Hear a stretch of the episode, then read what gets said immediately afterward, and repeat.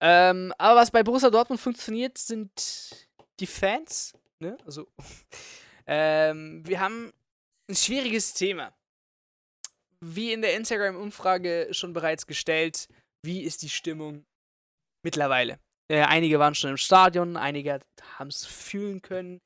Ähm, wenn man jetzt dieses Back to the Stadion-Gefühl außen vor lässt, weil es ist geil. Es ist wieder, als ob ich zum ersten Mal im Stadion war und dann hätte ich auch, keine Ahnung, äh, schlechteste Spiel sehen können. Das wäre geil, weil es ist das erste Mal Stadionbesuch. Wenn man das außen vor lässt, ist ja im Endeffekt trotzdem nicht das Gleiche. So, und dann haben wir die Ultraszene, wir haben die Szene, die das Ganze ein bisschen noch so verweigert, die möchte nicht noch nicht rein.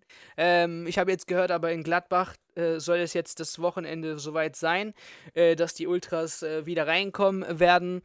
Ähm, ja, erstens, ist es für euch überhaupt das gleiche? Für euch zwei? Äh, ich, du, äh, Erik, du warst noch nicht im Stadion, gell?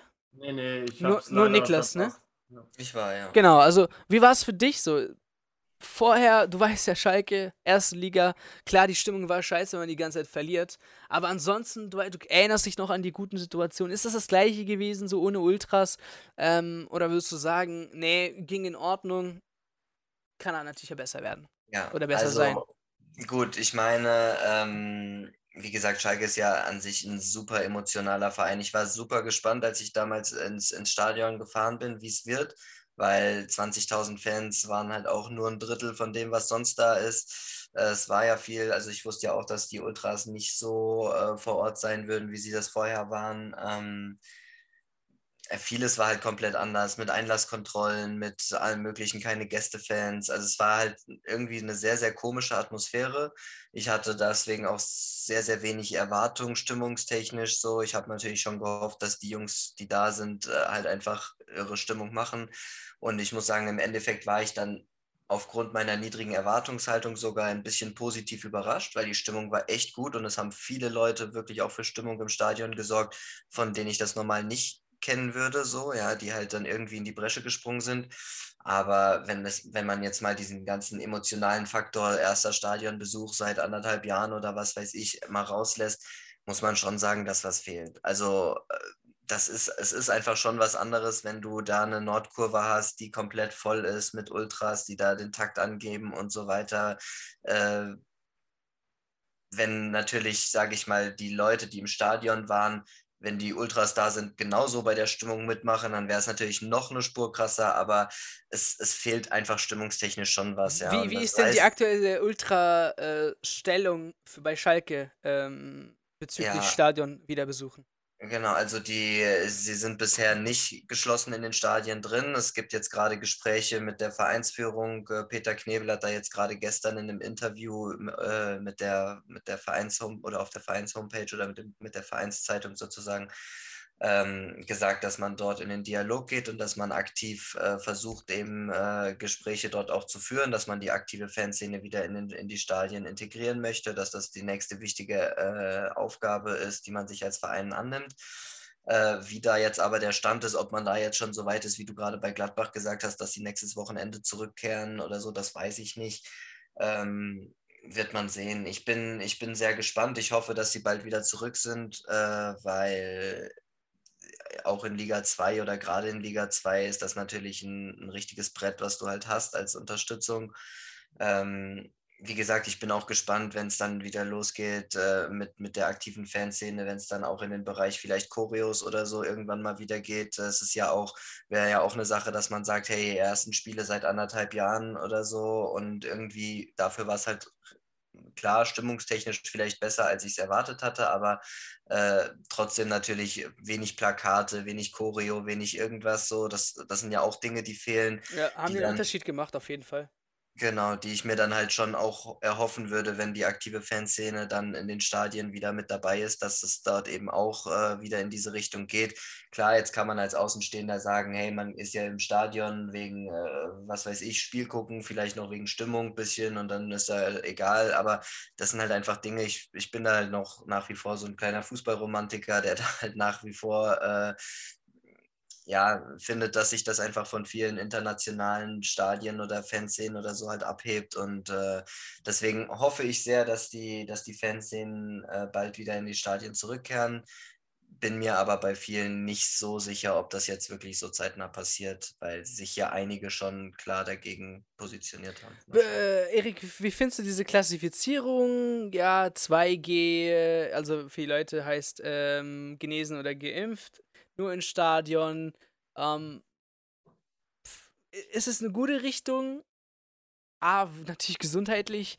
Ähm, oder ist dieses, ja, Zweiklassifizierung der Gesellschaft, wird es ja momentan so genannt, ähm, notwendig oder nicht? Ist ein guter Schritt oder nicht? Ist das auch, was die Fans momentan stört? Bezüglich auch natürlich der Ultras? Ich kann mir schon vorstellen, dass das Teile der Leute sehr, sehr nervt, aber ich finde halt trotzdem, dass es auch ein wichtiger Schritt ist, zumal viele äh, Vereine, äh, ja, die gehen halt das Thema sehr, sehr krass an. Köln zum Beispiel war einer der, der die direkt vorgebrecht sind und Impfkampagnen gemacht haben und sowas.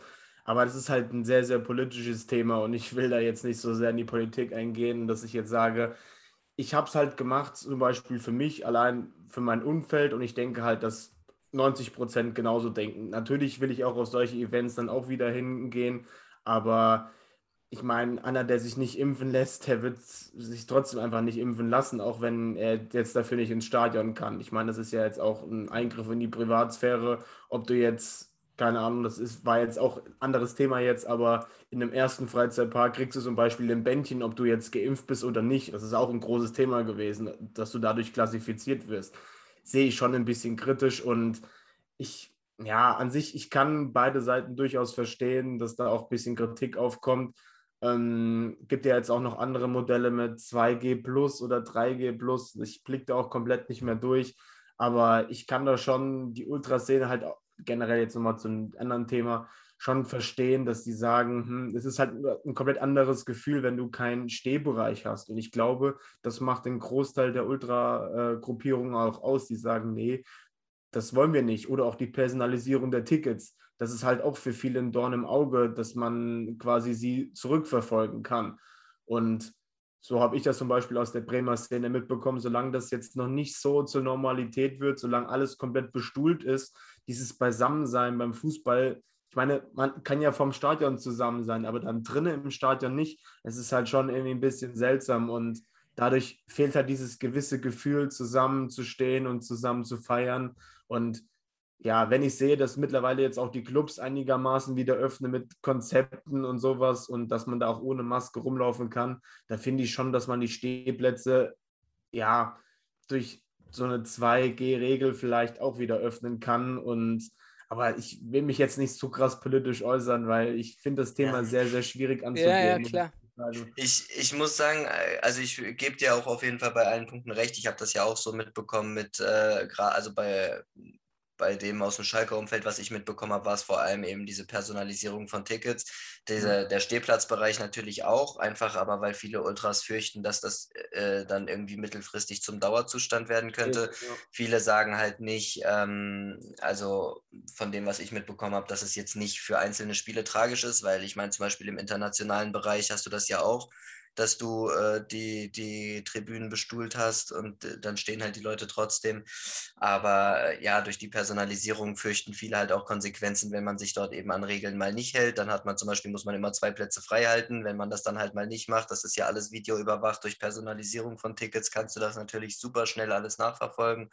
Und ähm, ich glaube, damit haben einfach viele ein Problem. Und ich glaube, vielen geht es einfach auch so ein bisschen darum, ein Zeichen zu setzen, dass man eben nicht alles mitmacht, was, was vorgegeben wird, was eben gerade für die Zeit vielleicht auch nach Corona eine, eine, eine wichtige Botschaft für die, für die Ultras eben ist, dass man halt sagt, hey, ihr könnt nicht sagen, das, das, das und das machen wir und dann wird es einfach so akzeptiert. Gar nicht vielleicht unbedingt auf die Situation bezogen. Also ich glaube schon, dass viele Ultras auch Verständnis für 2G haben, dass viele Ultras auch Verständnis haben oder verstehen, warum man Tickets personalisiert. Aber es geht einfach, glaube ich, vielen darum, dass man nicht sagt, man nimmt alles in Kauf, weil das natürlich dann irgendwann mittelfristig von der DFL oder dem DFB oder so nach Corona eben auch genutzt werden kann, zu sagen, hey, jetzt habt ihr es ja die ganze Zeit mitgemacht, jetzt bleiben wir einfach bei ohne Stehplätzen oder wir bleiben dabei, dass alle Tickets personalisiert werden, weil dann können wir euch leichter nachverfolgen und so. Und ich glaube, das sind einfach diese Botschaften, die über Corona hinausgehen, dass sie sagen, lieber verzichten wir noch ein paar Wochen länger, aber haben damit wenigstens ein klares Statement gesetzt, dass wir das grundsätzlich ablehnen, für Corona vielleicht dann irgendwann akzeptieren, aber grundsätzlich ablehnen und dass man nicht sagt, hey, wir stürmen da trotzdem ins Stadion und ihr könnt mit uns machen, was ihr wollt sozusagen und wir akzeptieren alles und so schlimm ist es nicht. Äh, ich glaube, das ist eine wichtige Message, die viele Ultras äh, eben auch Richtung DFB und DFL senden wollen. Aber reicht Mal so eine Message, wenn man wieder zurückkommt? Und was ich, was, also, ähm, weißt du, was ich meine? So, dieses, ja, man möchte ein Statement setzen, aber man, man macht das, äh, also was bringt es, wenn sie, wenn sie wieder zurück ins Stadion kommen und machen halt, ja, oder müssen sich natürlich an die Regeln halten. Was, was hat es dann jetzt gebracht? Also ich, ich wollte mal auch kurz bei Niklas eingehen, das halt jetzt gerade noch so im Kopf in Sachen Message setzen, das passt vielleicht auch noch ganz gut zum Thema, weil es halt wieder die altbekannten Kritikpunkte im Fußball sind und als Beispiel jetzt, wir haben vor einem halben Jahr diskutiert über die tolle äh, Super League-Reform oder sowas. Da haben sich die Fangruppierungen ja auch definitiv geäußert in den Stadien, indem sie Plakate aufgehängt haben. Und man hat schon gemerkt, dass sie präsent sind, dass sie trotzdem zeigen, ey, mit uns könnt ihr es nicht machen. Egal ob in England, in, in Dortmund hast du Plakate gesehen. Und das zeigt schon, dass sie trotzdem nicht alles mit sich machen, dass sie das trotzdem alles registrieren. Und ich glaube halt einfach, dass bei manchen halt einfach das Fußballgeschäft auch einfach ein bisschen zu, zu schlimm ist, jetzt durch die Pandemie halt auch und generell, wie der Fußball sich jetzt einfach verkauft, passend durch den Transfersommer jetzt. Also es war ja schon nicht mehr schön und dass man da halt einfach sagt, ey, das ist uns momentan alles zu viel, durch Corona auch noch. Ich habe zu Hause äh, zwei, drei Kinder zu versorgen und ich zahle jetzt nicht äh, 20 Euro pro Spieltag mehr, äh, weil ich sonst normalerweise eigentlich lieber in der Stehkurve bin und jetzt mich hinsetzen muss. Und dafür ist es mir jetzt nicht wert, mich für 30, 35 Euro oder 40 Euro mich dahin zu setzen, mit Maske sogar vielleicht noch. Und ich finde, da in dem Kern ist halt schon so das grobe Problem für viele Fans. Für Ultras weiß ich jetzt nicht, aber ich denke halt schon, dass sie trotzdem ihre Präsenz nach wie vor auch zeigen, äh, ja, wenn sie es halt können, wenn solche politischen Themen dann halt anstehen. Und ich habe jetzt eben auch mal nach, nach ein paar Zahlen geguckt, generell, wie die Auslastung war in den ersten Spieltagen in der Liga. Und da fällt schon auf, dass äh, an einem zweiten Spieltag insgesamt 13 Prozent der angebotenen Eintrittskarten komplett zurückblieben. Also es ist schon, sage ich jetzt mal, relativ viel. Wenn du jetzt sagst, hier es ist nur 20, 30 Prozent Auslastung und davon bleiben trotzdem 13 Prozent übrig. Also es ist schon jede Menge Holz. Man, man, man hat es gemerkt, äh, dass äh, ich, ich habe Kollegen also gesehen bei Borussia Dortmund. Ich so, hey, es sollten eigentlich mehr sein, oder? So, ja. Ja, das war am Freitagabend gegen Hoffenheim, das habe ich auch ja, gelesen. Viele, viele sind nicht gegangen. Haben nämlich geschrieben, dass alleine zwei, äh, 2000 Karten in offenen Verkauf gehen, hätte man als Dortmunder Verantwortliche einfach nicht gedacht, dass die Anfrage jetzt an Tickets nicht so groß ist. Also das ist natürlich dann auch wieder so eine Sache, da ist es dann halt, ja, ich glaube, es ist ja einfach Pandemie geschuldet und halt generell, wie das Fußballgeschäft sich einfach verkauft. Das ist so eine Mischung aus allem. Und ich meine, das Gefühl im Stadion ist halt nach wie vor noch ein anderes und solange das noch nicht so zur Normalität wird, werden da viele sagen, hier, pff, dann habe ich halt noch meinen Sky für dieses Jahr und versuche dann zur nächsten Saison erst wieder ins Stadion zu gehen. Ja, und ich muss auch sagen, ich habe, was ich zum Beispiel auch mitbekommen habe, was ich ganz interessant war in dem Zusammenhang, ähm, dass eben einzelne Leute aus den Fanszenen äh, ab und an eben trotzdem in die Stadien geschickt werden, eben auch um dort Stimmung zu machen. Zum Beispiel hier unser Trompetenwilli oder so, der war gegen Hamburg oder so auch am Start. Ähm, das, äh, das heißt, einzelne Leute, sage ich mal, die sonst sich in, dem, in diesem Ultrabereich aufhalten oder in der Nordkurve oder so, sind eben trotzdem dort. Die, die zeigen schon Präsenz, nur es ist eben nicht diese Manpower oder so, mit der sie normalerweise kommen, weil sie halt schon sagen wollen, auf der einen Seite, klar, wir wollen unseren Verein nicht hängen lassen, wir sind trotzdem für den Verein da, aber auf der anderen Seite will man eben auch glaube ich, einfach nicht sagen, wir nehmen alles hin, wir nehmen alles, wie es ist, wie Erik gerade gesagt hat, teurere Preise, hier Einschränkung, da Einschränkung, irgendwann kommen die auf die Idee, das so zu lassen, was weiß ich. Da gibt es ja ganz, ganz viele verschiedene Gründe, Befürchtungen von Ultras. Und ähm, ja, dass jetzt auch gerade Vereine jetzt ja auch aktiv selbst auf diese Fanszenen zugehen, wie ich es ja vorhin schon beschrieben habe. Peter Knebel oder so hat das jetzt ja gesagt, dass man jetzt aktiv in den Dialog mit den Fanszenen geht, um eben diese Leute auch wieder in die Stadien zu bekommen. Die könnten auch sagen, hey, es ist uns scheißegal, wir können 20.000 reinlassen, wir haben 20.000 reingelassen. Wer das jetzt erstmal ist, ist uns scheißegal, aber so ist es ja nicht, sondern man sagt ja, das ist der, der, nächste Schritt, dass eben die aktiven Fanszenen wieder geschlossen in die Stadien kommen und äh, das zeigt ja schon auch, wie wichtig das den Vereinen ist. Also das ist ja nicht, nicht nur irgendwie leere Parolen oder so, sondern das ist denen ja selbst auch wichtig. Und ich glaube, weil du das vorhin ja gefragt hattest, ich glaube schon, dass man damit schon in gewisser Weise ein Statement setzen kann. Äh, wie Erik das vorhin ja auch gesagt hat, ein Statement. Man geht man halt nur, man geht halt wieder zurück. Ne? Also du sagst, hey, äh, über den Verein, ich bin jetzt weg, überleg, was du falsch gemacht hast. Ich komme halt aber zurück, ne? Und der Verein denkt sich, okay, ich habe überlegt, aber komm zurück und zahl trotzdem das, was ich von dir verlange.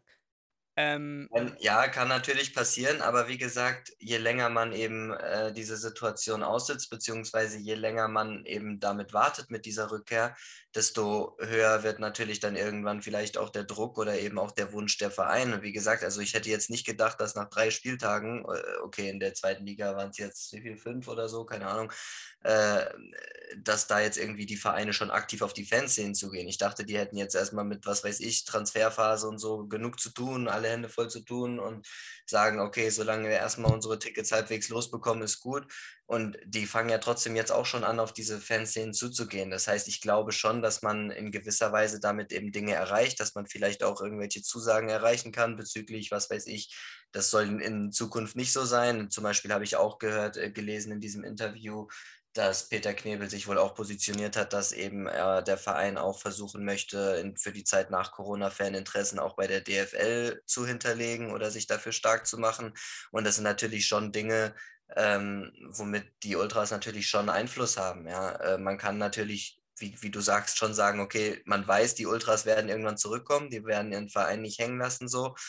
Die Frage ist halt eben, unter welchen, unter welchen Bedingungen oder eben unter welchen Zuständen. Und ich glaube, je länger man diesen Zustand so aufrechterhält, wie es ist, desto besser ist die Verhandlungsposition. Das merkt man ja jetzt auch bei, was weiß ich, Streik der Deutschen Bahn oder so. Je länger die Bahn halt nicht fährt, desto gesprächsbereiter äh, werden eben die einzelnen Parteien. Und ähm, klar ist vielleicht jetzt nicht unbedingt der Verein auf die Ultras so sehr angewiesen wie vielleicht die äh, Deutsche Bahn auf ihre Lokführer oder so, aber äh, man kann eben trotzdem in gewisser Weise Druck aufbauen und man kann trotzdem in gewisser Weise eben ähm, ja, Argumentationsspielraum schaffen. Und äh, ich glaube, das gelingt den Ultras schon ganz gut.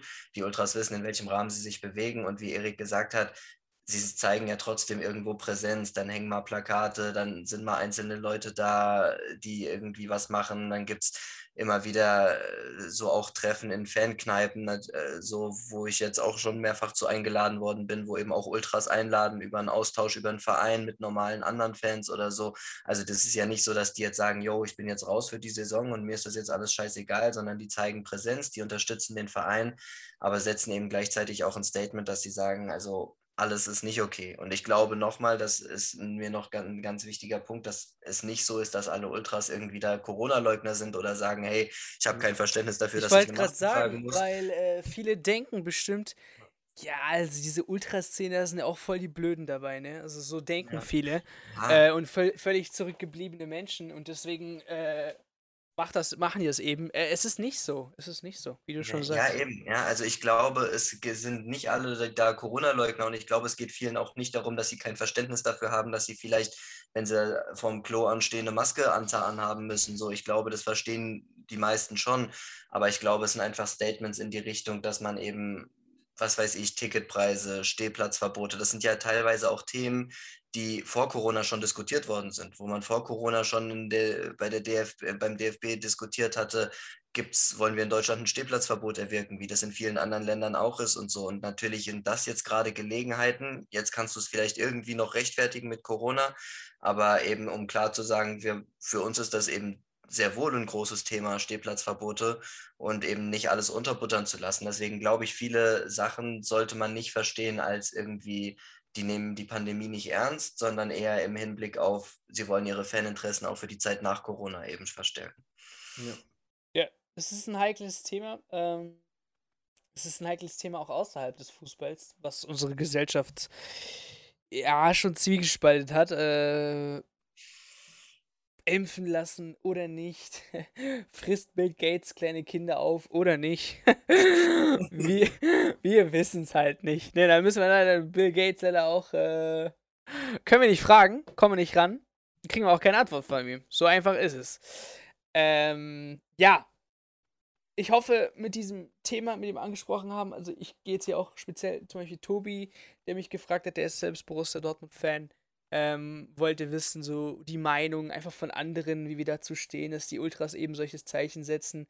Ähm, man merkt ja auch, als ich gerade zugehört habe, es geht ja eigentlich mehr. Es geht nicht nur um Corona, es geht um viel mehr. Ja. Ähm, und das ist irgendwie diese ständige Fußballszene gegen Mannschaft, Verein, gegen DFB, gegen die ganzen Neuerungen, wo man einfach nicht mitgehen möchte. Es wird nicht einfach auf die aktiven Szenen, also man, man denkt nicht an sie. Und wenn sie weg sind, dann merkt der Verein halt, ja, da fehlt was. Ähm, äh, es ist wirklich spannend und ich bin auch mal gespannt, äh, was für ein Ergebnis das am Ende haben wird. Ähm, ob man wirklich sich am Tisch sitzt, äh, setzt und dann wirklich verhandelt, was da jetzt zustande kommt. Ähm, also es ist viel mehr, viel mehr, als jetzt einfach nur nicht ins Stadion zu gehen. Aber eins können wir, glaube ich, alle bestätigen, ohne die aktive Fanszene, da fehlt halt einfach was. Fehlt einfach was, muss ich ehrlich sagen. Die geilsten Spiele, die ich hatte, war mit der aktiven Fanszene. Ähm, es gibt immer Idioten in jedem Stadion.